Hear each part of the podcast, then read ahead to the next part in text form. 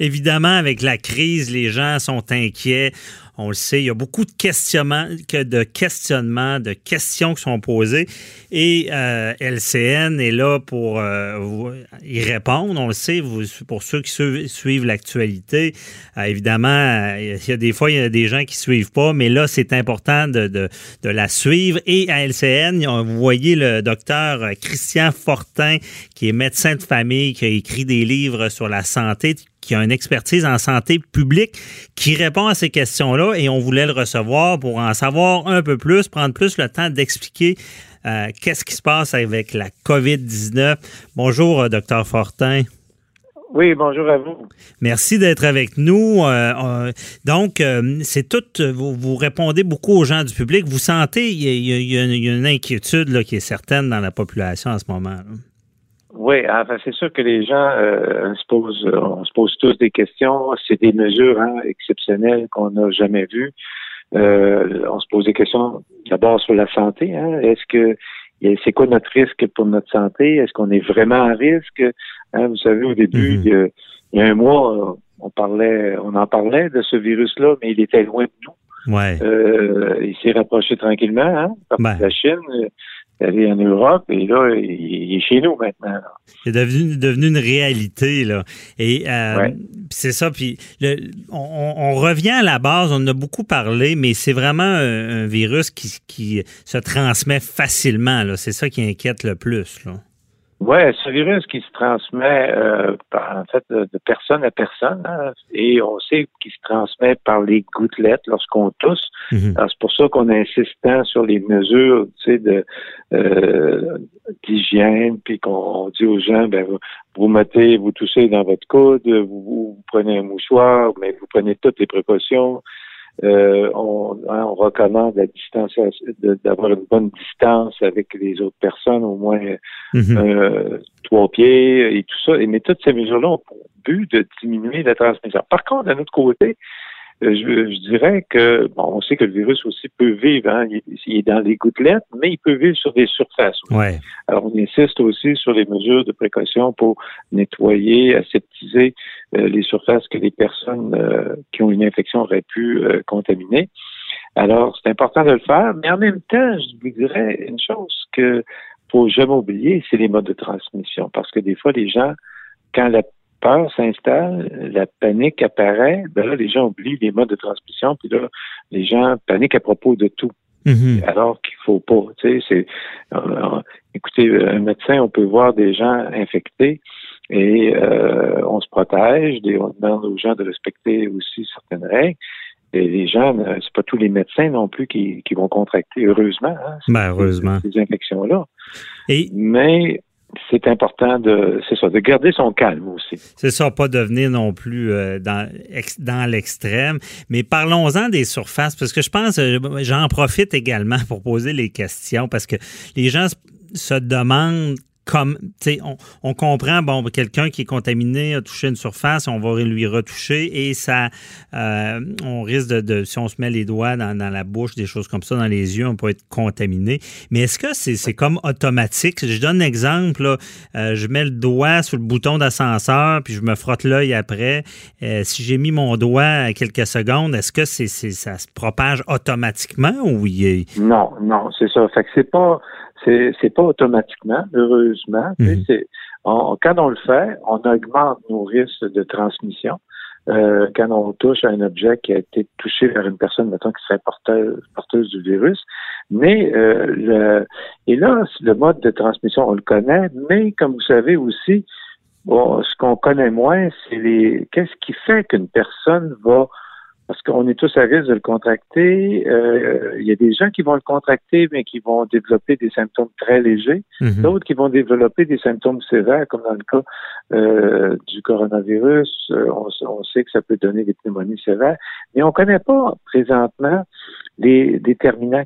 pourquoi une personne, euh, ça, on va l'apprendre au fur et à mesure là, avec les, les connaissances qui, qui, qui, évoluent au jour le jour. Euh, donc, c'est pas automatique euh, qu'on va le contracter. Ça dépend de chaque personne. Ça dépend aussi de de l'état de, de, de, fatigue de personne. Ça dépend aussi de, de la quantité de, microbes, si on peut dire, ou de virus qui va être présent sur une surface. OK. Quelqu'un a pu toucher une surface. Il peut y avoir quelques virus, tu sais, les virus, ça se compte en, milliers, en centaines de milliers, mais la dose qui peut transmettre l'infection, elle peut être tellement petite que même si on y touche, ça ne nous affectera pas.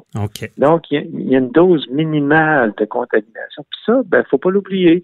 Donc, euh, c'est sûr que on, applique toutes nos mesures, mais vous savez, si vous pesez sur le bouton d'un ascenseur dans un édifice, puis vous y pensez pas, hein, sur le moment, où, des fois, on n'a pas toujours le réflexe de, de, de, se protéger pour toucher le bouton, là. Là, je vois qu'il y a beaucoup de gens hein, qui le font euh, présentement. les gens sont tellement sensibilisés que même, vous savez, euh, dans les endroits publics, on commence même à laisser des portes ouvertes pour éviter que les gens les ouvrent. Oui, c'est ça. Mais, Mais c'est pas euh, automatique, comme on dit. Et non, c'est pas automatique, ça c'est important de, le savoir. Oui, je comprends. Et puis j'aimerais j'aimerais aller sur un sujet, peut-être qu'on ne parle pas tant que ça. Je ne sais pas si euh, les auditeurs d'LCN posaient des questions là-dessus, mais le fameux cellulaire, le cellulaire qui fait partie de notre vie intégrante. Tout le monde a le cellulaire à la main, le train, le laisse ses tables.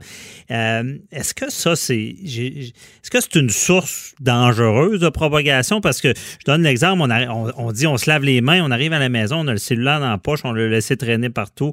Et là, on arrive à la maison, on se lave bien les mains, puis on reprend notre téléphone, puis on, va sur les médias sociaux, par exemple. Est-ce que c'est un risque?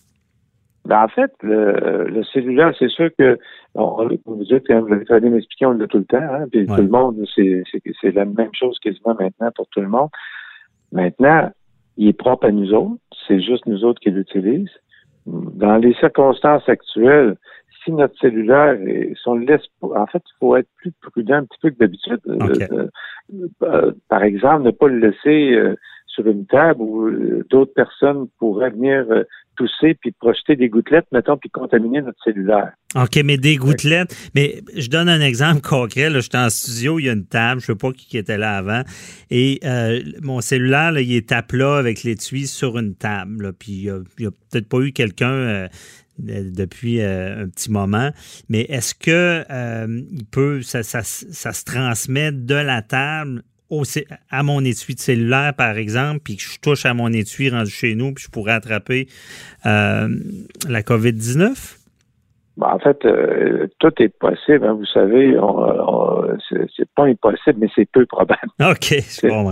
En médecine, il faut toujours dire, nous, c'est rare qu'on peut qu'on dise à quelqu'un, vous avez telle maladie, puis ben, en fait, une fracture d'un bras, c'est facile.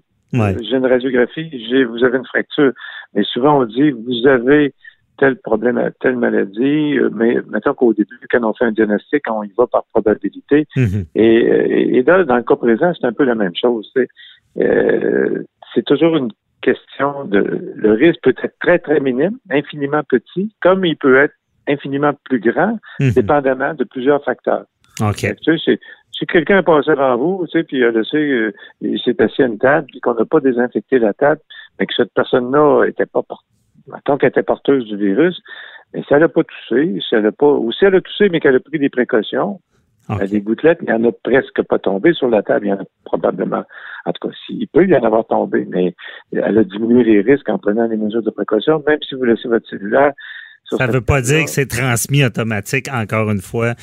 C'est pas transmis automatique. Mais c'est certain que si on est appelé à le laisser dans plein d'endroits dans la journée où il y a d'autres personnes qui peuvent ou sur plein d'objets, tu sais, puis qu'on contrôle pas, bah, tu sais, peut-être que ça serait bon de désinfecter notre cellulaire. Puis là, il y a, plusieurs. Euh, en fait, c'est simple à désinfecter. on peut prendre une lingette de l'isole puis on va le désinfecter notre cellulaire. Ah bon, ben c'est ça. Ben, c'est une bonne idée de suggérer aux gens de l'isole, désinfecter le cellulaire, parce que c'est une question que les, les, gens se posent souvent, parce que c'est c'est presque, on dit laver les mains, mais on pourrait quasiment dire laver votre cellulaire aussi, parce que vous l'avez toujours dans la main.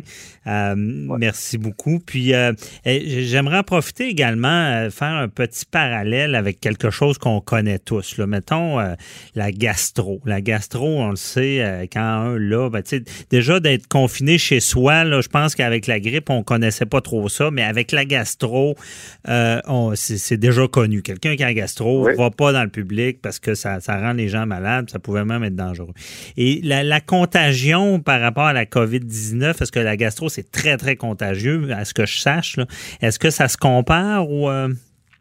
En fait, euh, ça, ça se compare, mais c'est la COVID-19, c'est sûr que c'est pour ça qu'on demande aux gens, euh, comme c'est une, infection qui peut, qui peut donner des complications sévères, donc les recommandations sont encore, je dirais, plus sévères mm-hmm. qu'avec la gastroentérite. La gastroentérite, oui, les gens peuvent être malades, ça peut donner, il peut avoir des gastroentérites sévères, mais habituellement, ce sont des maladies bénignes. Ben, c'est ça, c'est moins grave. Mais moi, je parle plus du, du mode de contagion. C'est-tu l'équivalent? Parce que je sais que la gastro, c'est très contagieux. Je sais que les conséquences sont moins graves, mais ça, ça se ressemble-tu un peu dans le mode de contagion? en fait, la question que, est, délicate dans le sens que euh, on sait, on en apprend tous les jours un peu. Là, mm-hmm. Parce que là, jusqu'à date, on, euh, les gouttelettes, ça se transmet par gouttelettes. Donc, c'est pas un aérosol. Euh, ce qu'on sait, c'est que le virus ne serait pas dans l'air. Okay, c'est pas un aérosol dans l'air. Donc, moins contagieux que d'autres types de, de maladies infectieuses, comme, mettons, le gastroentérite va se transmettre même très facilement parce qu'on on contamine l'air l'air, l'humidité, les objets.